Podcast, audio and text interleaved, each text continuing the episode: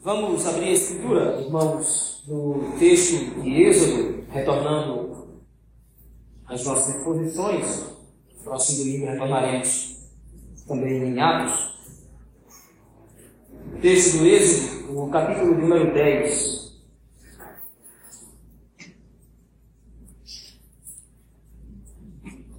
Concluindo este capítulo, nós meditaremos nos textos, ou no texto vai do versículo 21 ao versículo 29.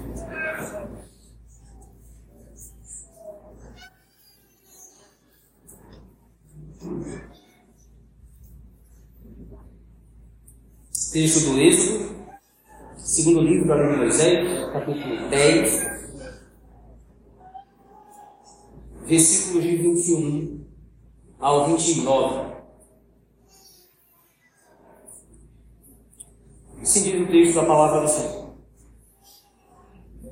Então disse o Senhor a Moisés: Estende a mão para o céu, e virão trevas sobre a terra do Egito, trevas que se possam apalpar. Estendeu, pois, Moisés a mão para o céu, e houve trevas espessas sobre toda a terra do Egito por três dias. Não viram uns aos outros, ninguém se levantou do seu lugar por três dias. Porém, todos os filhos de Israel tinham luz nas suas habitações. Então o Faraó chamou a Moisés e lhe disse: Vide, servi ao Senhor. Fiquem somente os vossos rebanhos e o vosso gado. As vossas crianças irão também convosco. Respondeu Moisés: Também tu nos tens de dar em nossas mãos sacrifícios de holocaustos que ofereçamos ao Senhor nosso Deus. E também os nossos rebanhos irão conosco, nenhuma unha ficará porque deles havemos de tomar para servir ao Senhor nosso Deus. E não sabemos com que havemos de servir ao Senhor até que cheguemos lá. O Senhor, porém, endureceu o coração de Faraó, e este não quis deixá-los ir. Disse, pois, Faraó a Moisés: Retira-te de mim, e guarda-te que não mais vejas o meu rosto, porque no dia em que vires o meu rosto, morrerás. Respondeu Moisés: Bem disseste, nunca mais tornarei eu a ver o teu rosto. Amém. Vamos orar, Senhor. Deus poderoso, está aí a tua palavra, o texto sagrado que o Senhor ensinou Moisés a redigir. Ajuda, meus Deus, a compreender esse texto. Tenha misericórdia de nós. É que nós explicamos. Pastoreia o nosso coração através do texto sagrado. Corrija-nos, repreenda-nos, exorta-nos Faz o bem ao teu povo, Senhor, através da tua palavra. Tuas palavras têm vida eterna. Isso que nós oramos no nome de Cristo. Amém. Meus irmãos, nós temos caminhado ao longo de oito pragas. Temos visto como cada uma delas aponta para um aspecto específico do plano que o Senhor deve ter desenvolvido na terra do Egito, ou pelo menos desenvolveu na terra do Egito, libertando o seu povo da escravidão. Mas nós vimos também que a principal preocupação do Senhor é que seu nome seja conhecido ou reconhecido não somente na terra do Egito, mas em toda, toda a terra, todas as terras ao redor, como sendo Ele o único Deus verdadeiro. A cada um dos espaços, a cada um dos momentos em que o Senhor vai com sua mão poderosa ferindo o Faraó, humilhando o Faraó, o seu nome vai sendo magnificado através do que ele está fazendo. E agora nós chegamos aos últimos momentos, às últimas partes, as últimas cenas dessa primeira parte, pelo menos, do livro do Êxodo. Moisés redige especificamente essa nona praga, a praga de trevas, exatamente para preparar o povo de Israel, ou pelo menos para relembrar ao povo de Israel que de fato o que estava por vir era de fato o encerramento. Era o desfecho final, o acabamento de tudo aquilo que o Senhor havia dito, cumprindo então a sua promessa, em primeiro lugar, a Abraão, posteriormente ao próprio povo de Israel, por quem falou através de Moisés. O texto começa, ou pelo menos a narrativa, o bloco textual começa, como você vê aí, no versículo 21, dizendo: Então disse o Senhor a Moisés: Estende a mão para o céu e virão trevas sobre a terra do Egito. Trevas que se possam apalpar. Diferentemente das outras pragas, a nossa perspectiva deve, ser, deve ser começada aqui. Geralmente as outras pragas elas possuem um caráter destrutivo ou um caráter destruidor em si. O Senhor fere o rio Nilo com sangue, mata toda a vida naquele rio, mata também tudo aquilo que estava vivo nas águas em toda a terra do Egito. Quando o Senhor envia gafanhotos ou faz chover pedras de fogo do céu, de fato o Senhor envia pragas sobre o Egito a fim de destruir, a fim de arrasar não somente Faraó, como toda aquela terra, porque eles prenderam ou submeteram o povo de Israel à escravidão. Mas a nona praga especificamente não causa nenhuma destruição específica, ou pelo menos não de maneira imediata. O que acontece na sequência, como mostra aí o versículo 22 e 23, que Moisés de fato estende a mão ao céu, e lembre-se, quando Moisés estende a mão ao céu, o que o texto, o que o texto aponta, o que o texto diz, é que Moisés está estendendo para os céus o bordão de Deus. O cajado que o Senhor Deus havia usado no capítulo 3 para demonstrar que através daquele cajado é que Deus de fato faria os milagres. O bordão de Moisés, o cajado de Moisés, era um indicativo da soberania do Senhor. Não era o braço de Faraó que iria prevalecer no final. Não era a vontade de Faraó que iria prevalecer. Mas Moisés, as vezes que levanta a mão para o céu, expõe o cajado, e o cajado é o símbolo da vontade inviolável e invariável do Senhor. Moisés, então, agora estende o bordão para o céu, indicativo de que aquilo que o Senhor estava fazendo não haveria volta, como todas as vezes que aconteceu ao longo das oito, das oito, oito pragas anteriores. Ele estende então as mãos aos céus, e como o próprio texto diz, o Senhor, avisando a Moisés, diz que viriam trevas sobre o Egito. Trevas que, se pudesse, como diz o versículo 21, apalpar. A ideia desse texto, ou pelo menos a ideia o que aparece no versículo 21, no original especificamente, é de que as trevas que vieram sobre a terra do Egito não foi somente uma escuridão, mas uma neblina invadiu de fato o Egito, uma neblina espessa. E essa neblina podia ser tocada.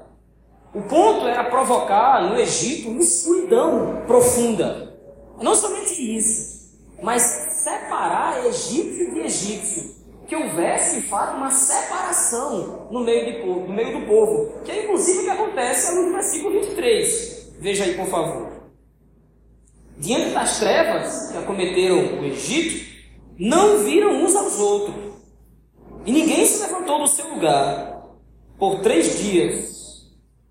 A perspectiva bíblica é que, de fato, as trevas representam aqui a separação entre o homem e Deus. No texto de Apocalipse, capítulo 16, mais uma vez, quando João tem a visão daquilo que acontece lá, capítulo 16, João contempla que também um anjo derrama uma taça, e essa taça cai sobre o trono da besta, e naquele momento trevas invadem o mundo. E essas trevas, de fato, levam o povo, aqueles que tinham a marca da besta, aqueles que se curvaram ante o sistema pecaminoso mundial, levavam aquele povo a blasfemar contra o Senhor, a voltar-se contra o Senhor. Como agora no texto de Êxodo, capítulo 10, Moisés registra que a nona praga era de fato trevas, o que o Senhor expõe para os filhos de Israel e, consequentemente, para os próprios egípcios, era o quanto eles de fato estavam sendo terminantemente separados do Senhor. Deus estava mais uma vez fazendo distinção entre o seu povo, aquele que ele estava redimindo, aquele que de fato seria alvo do seu amor e da sua graça, daqueles que estavam excluídos desse favor.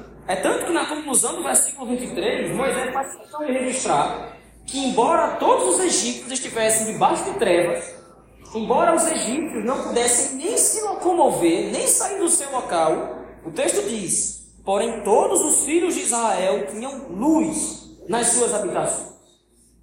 A perspectiva de Moisés ao redigir essa praga, ou esse ato maravilhoso do Senhor, essa maravilha, esse sinal, é demonstrar para os filhos de Israel agora, especificamente, que o juízo final se aproxima.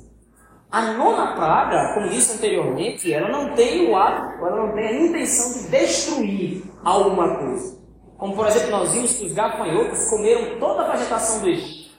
A chuva de pedras destruiu absolutamente tudo. O Egito estava, de fato, como os próprios oficiais de Faraó reconheceram, estava em ruínas.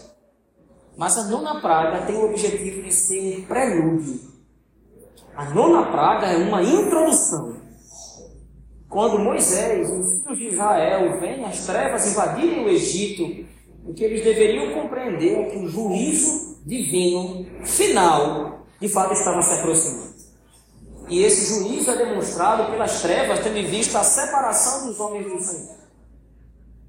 O Senhor estava agora, através dessa praga, colocando o povo de Israel e os egípcios nos seus devidos lugares. Israel estava sendo poupado da praga porque era povo de Deus.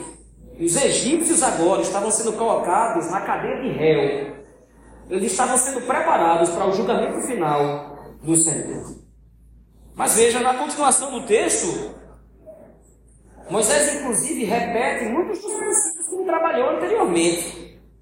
Agora ele redige, a partir, a partir do versículo 24, um diálogo entre ele e o próprio Faraó. No, na sessão anterior, na praga de gafanhotos, no capítulo 10, versículos de 1 a 20, nós vimos que a intenção do Faraó foi se voltar contra os planos do Senhor, impedindo que o culto acontecesse de acordo com as determinações divinas.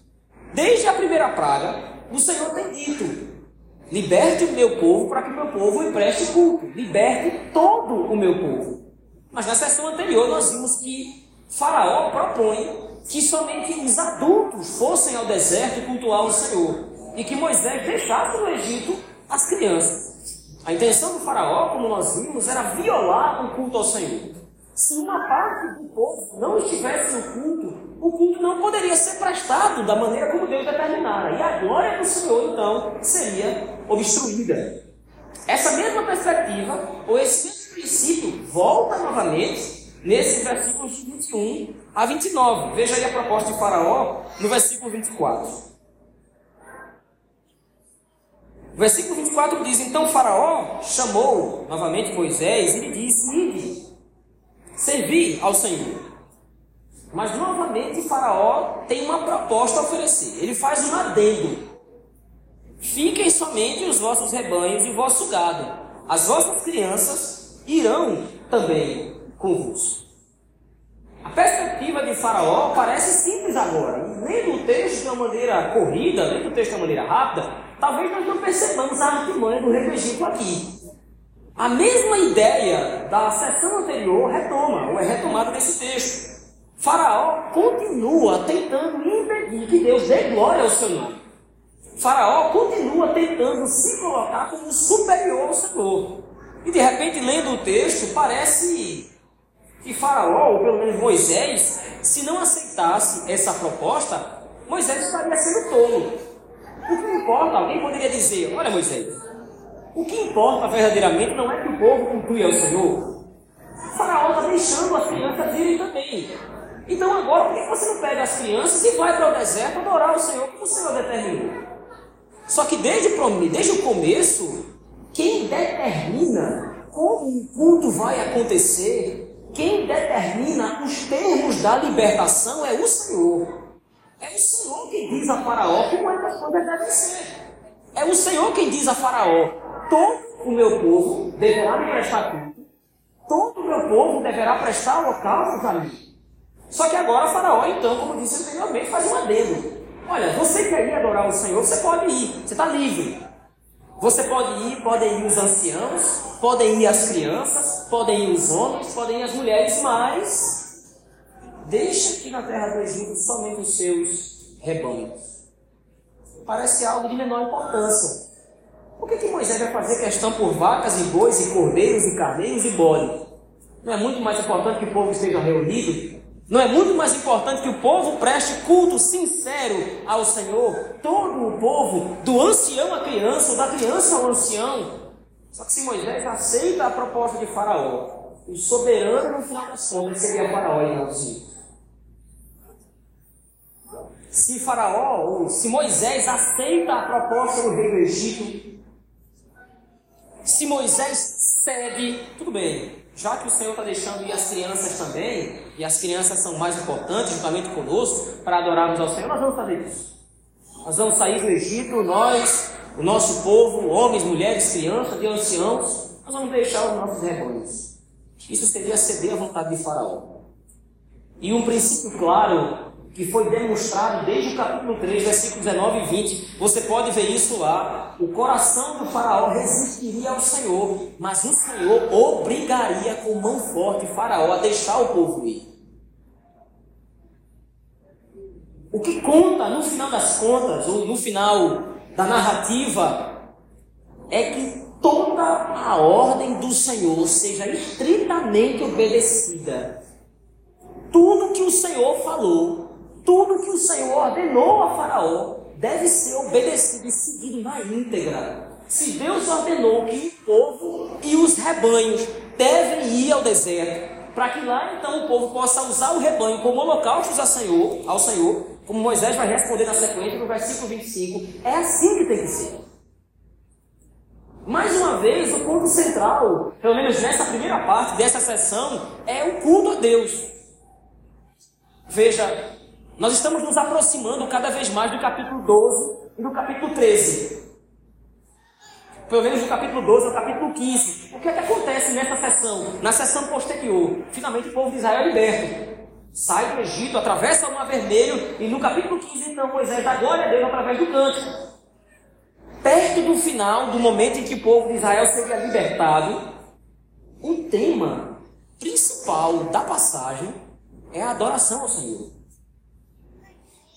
Em outras palavras, o que Moisés está colocando na narrativa, o modo como Moisés estrutura o texto, é para demonstrar que a obra da redenção tem um fim específico. A obra da redenção tem um objetivo. Lembre, o que foi que Deus disse a Abraão? No capítulo 15 de Gênesis. Eu vou fazer de você uma grande nação, vou fazer de você uma numerosa descendência. Mas saiba de uma coisa, Abraão, a sua descendência ela vai ser submetida à escravidão por 400 anos. Depois desses 400 anos, até que a medida da iniquidade do povo que habita na terra de Canaã se complete, isto é, até que o meu juízo esteja pronto para cair contra os meus adversários, a sua descendência vai ser submetida à escravidão. E depois eu vou libertar o teu povo, a tua descendência, e eles vão me adorar na terra de Canaã, na terra que eu prometi dar a você. O objetivo máximo da redenção, além da glória do Senhor, ou para além da glória do Senhor, é que o povo de Deus esteja junto do Senhor em adoração. O objetivo máximo logo abaixo, é claro, da glória do Senhor, ou junto da glória do Senhor, é que seu povo esteja em comunhão plena com Deus, no serviço de adoração. Que, é que nós faremos na eternidade após Cristo retornar? Nós estaremos com Cristo, nós estaremos com o Senhor para sempre em comunhão com Ele, servindo ao nosso Deus, eternamente, para sempre, enfim, amém. E agora é isso que Moisés estrutura no texto. A dificuldade que Faraó propõe atrapalha exatamente esse objetivo da aliança e do pacto do Senhor. O que Faraó quer impedir é exatamente que o povo de Deus esteja junto ao Senhor, adorando ao Senhor da maneira como ele determinou. Para que o nome do Senhor fosse completamente glorificado para que o nome do Senhor fosse a contento do próprio Deus, e não ter sido, todas as determinações do Senhor deveriam ser atendidas. Interessante porque isso nos faz refletir num ponto. Como o culto é visto hoje. Muitas pessoas têm a vaga noção que para que Deus receba o culto, Basta que o culto seja feito ou prestado de maneira sincera. Se eu adorar o Senhor de maneira sincera, não importa como eu adoro. Não importa o que eu faço, desde que seja feito para o Senhor, com o meu coração inteiramente voltado para o Senhor. E veja, eu não estou falando aqui de coisas estapafúrdias. Mas a noção que muitas vezes as pessoas têm é de que se elas prestarem culto a Deus, de qualquer forma que seja, da maneira que elas desejarem, com quanto isso seja feito de maneira íntegra, com quanto de maneira sincera e verdadeiramente voltada ao Senhor, isso é válido. O que o texto do capítulo 10, versículo 21 a 29 nos mostra é o contrário disso. É claro que nós não podemos excluir a sinceridade do elemento do culto. É claro que nós precisamos estar aqui com o coração verdadeiramente sincero diante do Senhor. E isso conta sim. É claro que o Senhor deseja que você venha à casa de Deus. É claro que o Senhor deseja que você venha para o momento do culto com o coração ardendo, buscando de fato adorar o Senhor. Deus deseja isso sim. Mas que isso seja feito de acordo com o que o Senhor determinou. A sinceridade não anula a obediência. A sinceridade do meu coração diante do Senhor, na verdade, ela vai se manifestar verdadeiramente ou genuinamente quando nós nos submetermos àquilo que a palavra de Deus nos direciona para o que é de fato o culto que agrada ao Senhor. Parece um pequeno detalhe, um detalhe medíocre que Faraó propõe. Faraó quer ficar, entenda isso. Faraó quer ficar com vacas. Faraó quer ficar com bode. Faraó quer ficar com os carneiros do povo hebreu. Por que, que Moisés não deixa essas coisas? Porque através dessas coisas o povo de Israel deveria adorar o Senhor. É a resposta de Moisés. Veja comigo na sequência, por favor, no versículo 25. Veja só recapitulando aí o versículo 24. É o que Moisés, é o que Faraó propõe. Então Faraó chamou a Moisés e ele disse: Ide, servi ao Senhor. Fiquem somente os vossos rebanhos e o vosso gado. As vossas crianças irão também convosco. Respondeu Moisés: Também tu nos tens de dar em nossas mãos sacrifício e holocausto que ofereçamos ao Senhor, nosso Deus. E também os nossos rebanhos irão conosco. E ele é enfático: nenhuma unha, nenhum casco de animal ficará no Egito porque deles havemos de tomar para servir ao Senhor, nosso Deus. E não sabemos com que havemos de servir ao Senhor até que cheguemos lá. Ou sai tudo para que nós possamos adorar o Senhor da maneira como Ele determinou, ou você vai sentir o peso da mão divina derradeiramente. Sinceridade ela é boa. Sinceridade, na verdade, é requerida. Mas um coração genuinamente voltado ao culto verdadeiro ao Senhor, acima de tudo, se submeterá à vontade do Senhor para a sua oração. Eu não adoro a Deus do meu jeito. Eu não adoro a Deus do jeito que eu quiser. Porque o soberano é Ele, não eu. Eu não sirvo ao Senhor do jeito que eu quero. Eu não me aproximo do Senhor do jeito que eu bem entendo. Porque o soberano e o grande rei de toda a terra é Ele. E é Ele que determina a forma que deseja então ser adorado pelo seu.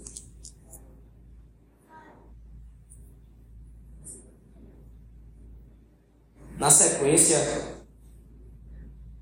o texto então conclui, já deixando a introdução para os próximos capítulos em aberto. Só que agora a narrativa parece que muda o seu tom. Veja, por favor, o versículo 27.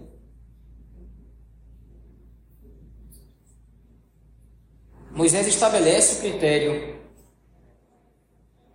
o critério é que o Senhor seja obedecido na íntegra. O critério é que o Senhor seja obedecido e adorado da maneira como ele prescreveu e determinou. O Senhor, porém, endureceu o coração de Faraó. E este não quis deixá-lo sair. Mas por que isso aconteceu? Vamos compreender na sequência. Então Faraó agora chama Moisés novamente. No versículo 28 ele diz: Retira-te de mim e guarda-te que não mais vejas meu rosto. porque no dia que vires o meu rosto morrerás. Qual é o problema aqui? Todas as vezes que o Senhor envia Moisés à presença de Faraó, Moisés apresenta a ordem divina: deixa o povo ir. E com uma condicional: se você não deixar o povo ir, então eu vou ferir o Egito junto da ordem do Senhor. Compreenda isso. Junto da ordem, junto da publicação do decreto divino, está também a publicação da misericórdia divina. Era Moisés que todas as vezes tinha que voltar à presença de Faraó, quando o Faraó já estava aos prantos por ver o Egito arrasado, para estender as mãos aos céus e interceder com o Faraó junto ao Senhor, para fazer o Senhor parar a praga. Quando o Senhor enviou rães, quando o Senhor enviou as moscas, quando o Senhor enviou a peste, quando o Senhor enviou gafanhotos, quando o Senhor fez chover pedras com fogo do céu, foi Moisés que foi chamado à presença de Faraó para dizer: Olha, Moisés, vai até o Senhor e intercede ao Senhor por mim. Faça com que o Senhor possa cessar a praga. E algumas vezes Faraó até disse: Se vocês, se as pragas se retirarem de mim, se o Senhor poupar o meu povo, eu vou deixar o povo de vocês ir embora. que agora Faraó chama Moisés e diz: saia da minha presença e nunca mais retorne.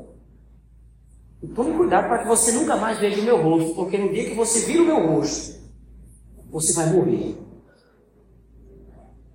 Faraó expulsou da presença dele a única possibilidade de misericórdia. Faraó expulsou da presença dele o único que poderia interceder por ele junto ao Senhor. E com isso, agora, Faraó sela a própria sentença. Como consta nas palavras do próprio Moisés, você disse bem. No texto, no hebraico original, a ideia, a expressão do texto é: você falou com firmeza e você falou corretamente. Você disse que eu nunca mais veria o seu rosto. É exatamente isso que vai acontecer eu nunca mais vou ver seu rosto. Desse ponto em diante, o que Moisés aguarda agora, o que o povo de Deus aguarda agora, é somente a destruição final de Faraó. Nós temos lido esse texto, meus irmãos e irmãs, à luz da nossa própria realidade do tempo presente. Nós temos visto o quanto aquilo que aconteceu no Êxodo, na verdade, é uma maquete, é uma referência para o que tem acontecido hoje, nos nossos dias. Afinal de contas, nós estamos peregrinando nesse mundo. Como nós vimos, inclusive, hoje pela manhã, na primeira carta de Pedro. Nós estamos em peregrinação nesse mundo, assim como Israel esteve. Nós estamos sendo oprimidos nesse mundo, o povo de Deus. O mundo quer nos escravizar, assim como o faraó escravizou o povo de Israel no passado. O mundo quer nos afligir, assim como o faraó afligiu o povo de Israel no passado. E concomitantemente, simultaneamente, nós estamos também assistindo o Senhor julgar esse mundo. Nós não estamos vendo gafanhotos destruir vegetações, nós não estamos vendo bolas de fogo cair do céu, nós não estamos vendo mar em sangue, ou rio em sangue, ou coisa do gênero. Estamos vendo o juízo do Senhor se manifestar de uma maneira muito mais intensa. Não há paz no mundo lá fora. Os homens se destroem. A criação dá sinais claros de que o Senhor Jesus Cristo está retornando. O que nós estamos acompanhando no mundo é o êxodo de uma maneira muito mais intensa.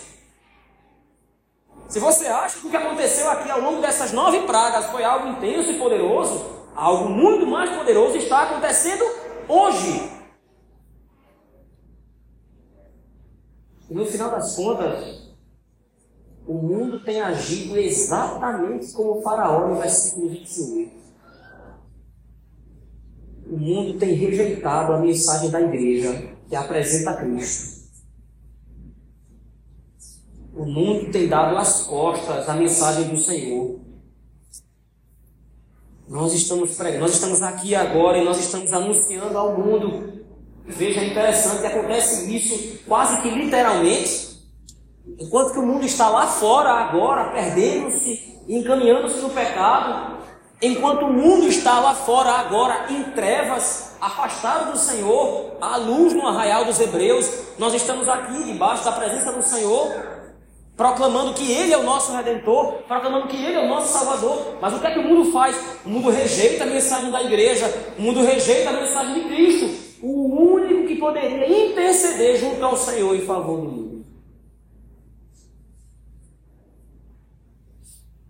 Cristo era o único, ou é o único, que poderia fazer Deus cessar as pragas. Cristo é o único mediador, maior do que Moisés. Moisés rogava ao Senhor, o Senhor retirava a praga do Egito, mas agora Faraó expulsa Moisés.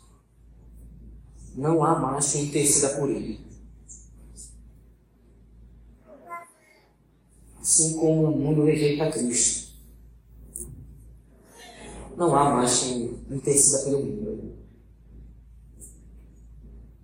O que resta agora é esperar a décima praga, a mais destruidora de todas. A destruição completa de Faraó e do Egito.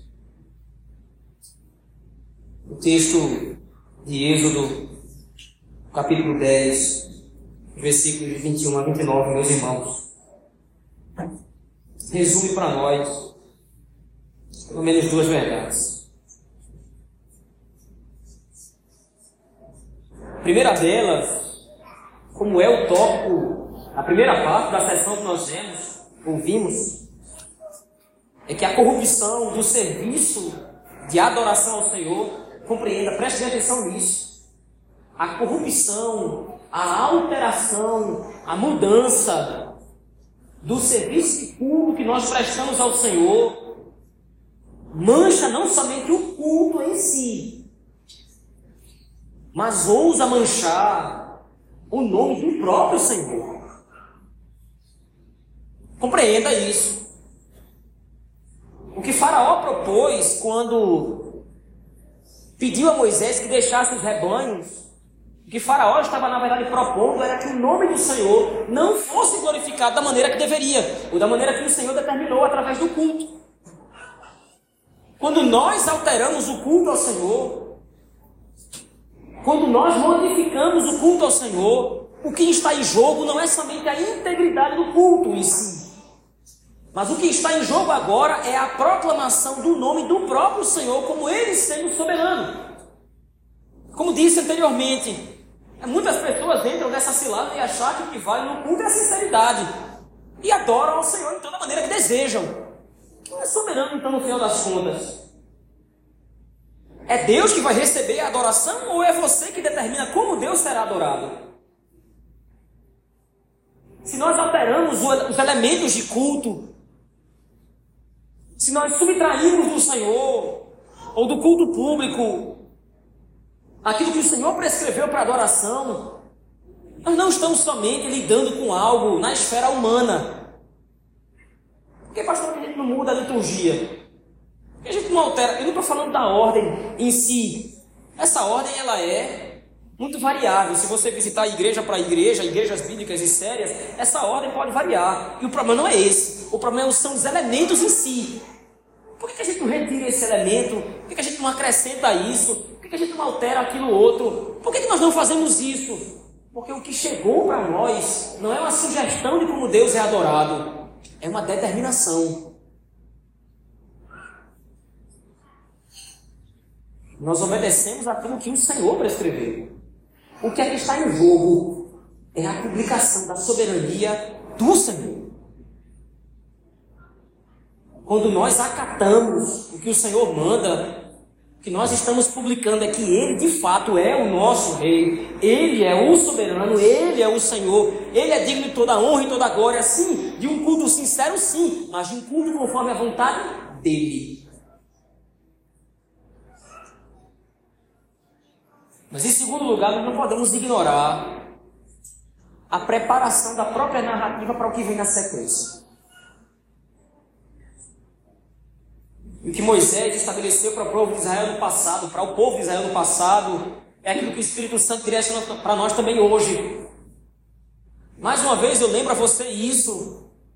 Quando Moisés escreve o Êxodo, ele está próximo de entrar na terra de Canaã. Ele está relembrando, está recontando a história para os filhos de Israel, que já passaram por toda essa experiência. Então agora o que Moisés escreveu para o povo de Israel no passado foi simples. A praga das trevas era um prelúdio. A praga das trevas era a preparação. Para quê? Para o juízo do Senhor que cairia sobre os ímpios. A praga das trevas não matou ninguém. A praga das trevas não matou nenhum animal, não destruiu nada, até porque o Egito já estava em ruínas. Por incrível que pareça, a coisa pioraria muito. E as trevas que vieram sobre o Egito era preparação para isso. Da mesma forma, o que nós estamos assistindo acontecer no mundo hoje é somente a preparação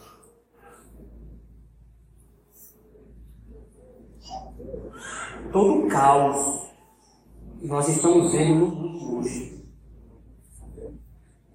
Toda a desordem que nós vemos, desordem do ponto de vista humano, mas toda desordem que nós estamos vendo no mundo acontecer no mundo hoje. O crescimento da iniquidade, da violência desenfreada, a iniquidade no coração dos homens. O que são isso? É trevas. As trevas que separam o homem de Deus têm aumentado no mundo hoje.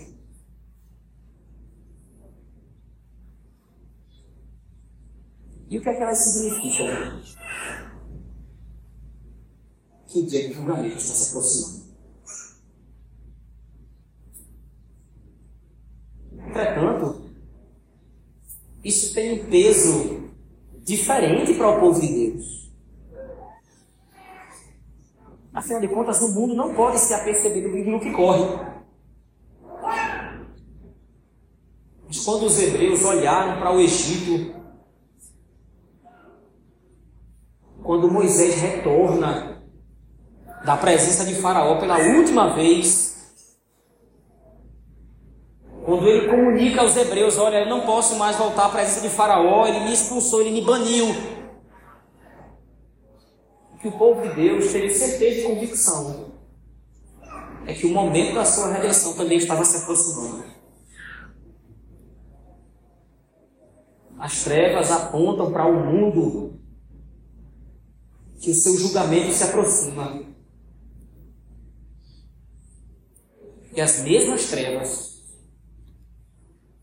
apontam para o povo de Deus que a sua redenção está próxima.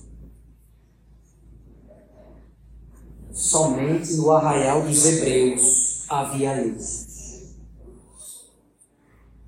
Somente na casa dos hebreus havia claridade. Somente os hebreus podiam ver o que de fato estava acontecendo. Deus estava proclamando o seu nome e estava prestes a libertar o seu povo da escravidão. A mesma coisa ocorre conosco hoje. As trevas cobrem o mundo. O coração dos homens se endurece. Eles rejeitam a mensagem da igreja. E o que a igreja aguarda é a sua libertação. Vamos orar ao Senhor. Pai poderoso,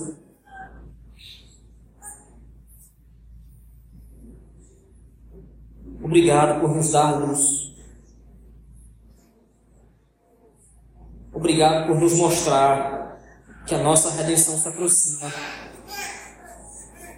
O mundo coberto de trevas, o coração perverso dos homens não lhes deixa ver o perigo que correm O julgamento do Senhor se aproxima cada vez mais. Os homens não poderão fugir. Os homens têm rejeitado a tua mensagem, têm rejeitado o Evangelho de nosso Senhor Jesus Cristo, o único que poderia fazer cessarem as pragas.